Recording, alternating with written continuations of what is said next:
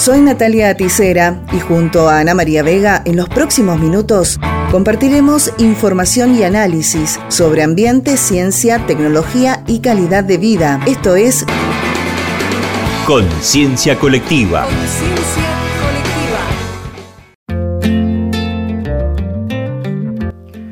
Producir ciencia en Argentina, proyectos estratégicos, financiamientos y evaluaciones.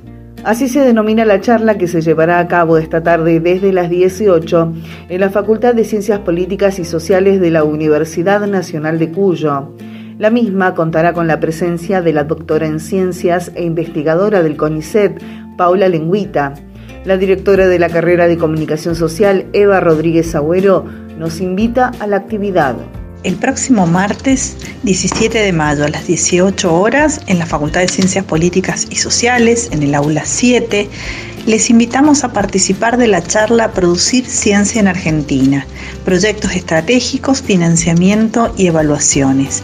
La charla conversatoria va a estar a cargo de la doctora Paula Lenguita, quien es investigadora del CONICET y integrante de la Agencia de Investigación del Ministerio de Educación. La actividad es con entrada libre y gratuita y está organizada por el espacio Encuentro por la Universidad Pública destinada a estudiantes, docentes y graduados de esta facultad o de las ciencias sociales y humanas en general.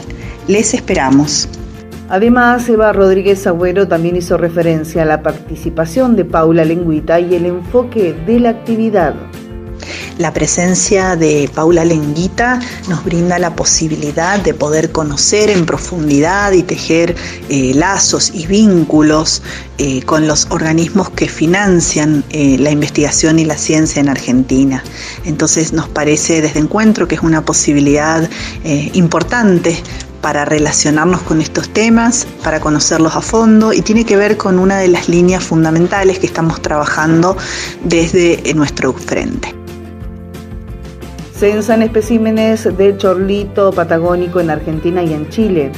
El chorlito patagónico es considerado una población endémica de la Patagonia porque casi todo su ciclo reproductivo es en la Patagonia, aunque también se observa una disminución en la cantidad de su ambiente que coincide con las áreas productivas para el hombre.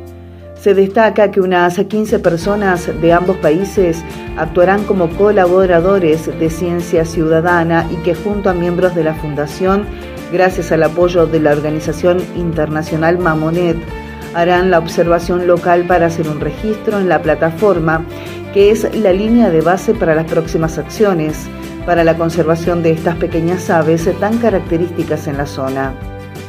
Las observaciones de esta jornada se realizarán también en las zonas de Fuentes de Coile y en Punta Loyola, además de Tierra del Fuego y Magallanes en el sur de Chile. Del lado chileno, al chorlito patagónico lo conocen como chorlo de Magallanes y su nombre científico es Pluvianelus soiais.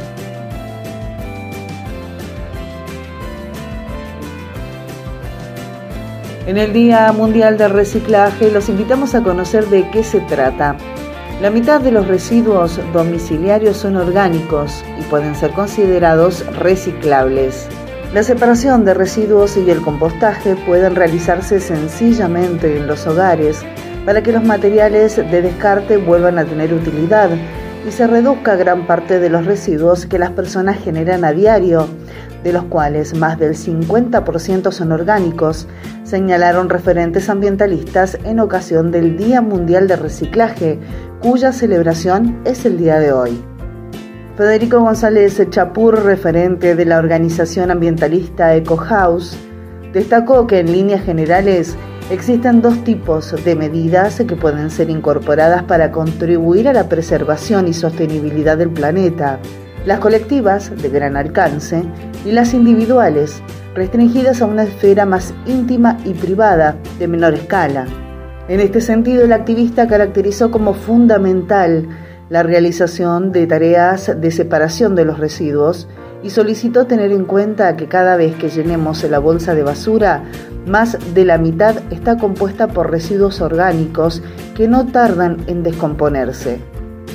González Chapur explicó además que se puede reciclar de manera súper sencilla en el hogar Con tan solo disponer de una bolsa o tacho separado, según lo que sostuvo, alcanza para ir arrojando ahí los envases y materiales que son reciclables, como plásticos, metales, vidrios y cartones limpios. Remarcó la importancia de que el Estado promueva una ley para que los fabricantes se hagan responsables financiera o físicamente de aquellos productos una vez agotada su vida útil y agregó que el rol del Estado debe contemplar la clausura de los basurales a cielo abierto y la promoción de un sistema de recolección y disposición diferenciada. Con personas educadas e informadas y un Estado responsable, vamos a producir un gran cambio en una de las problemáticas de esta crisis social y ambiental, que es la gestión de los residuos, agregó. Queremos compartir con ustedes un spot del Ministerio de Ambiente de la Nación en relación a este día, al Día Internacional del Reciclaje.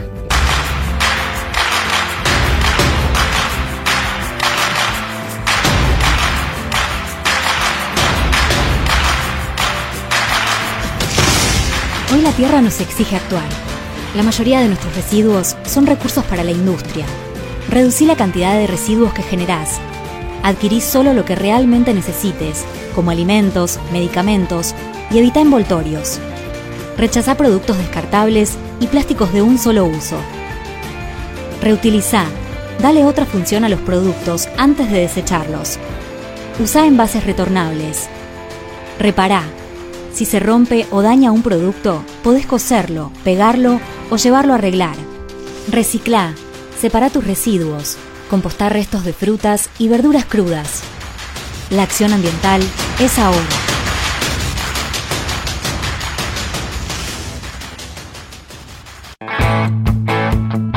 Esto fue Conciencia Colectiva.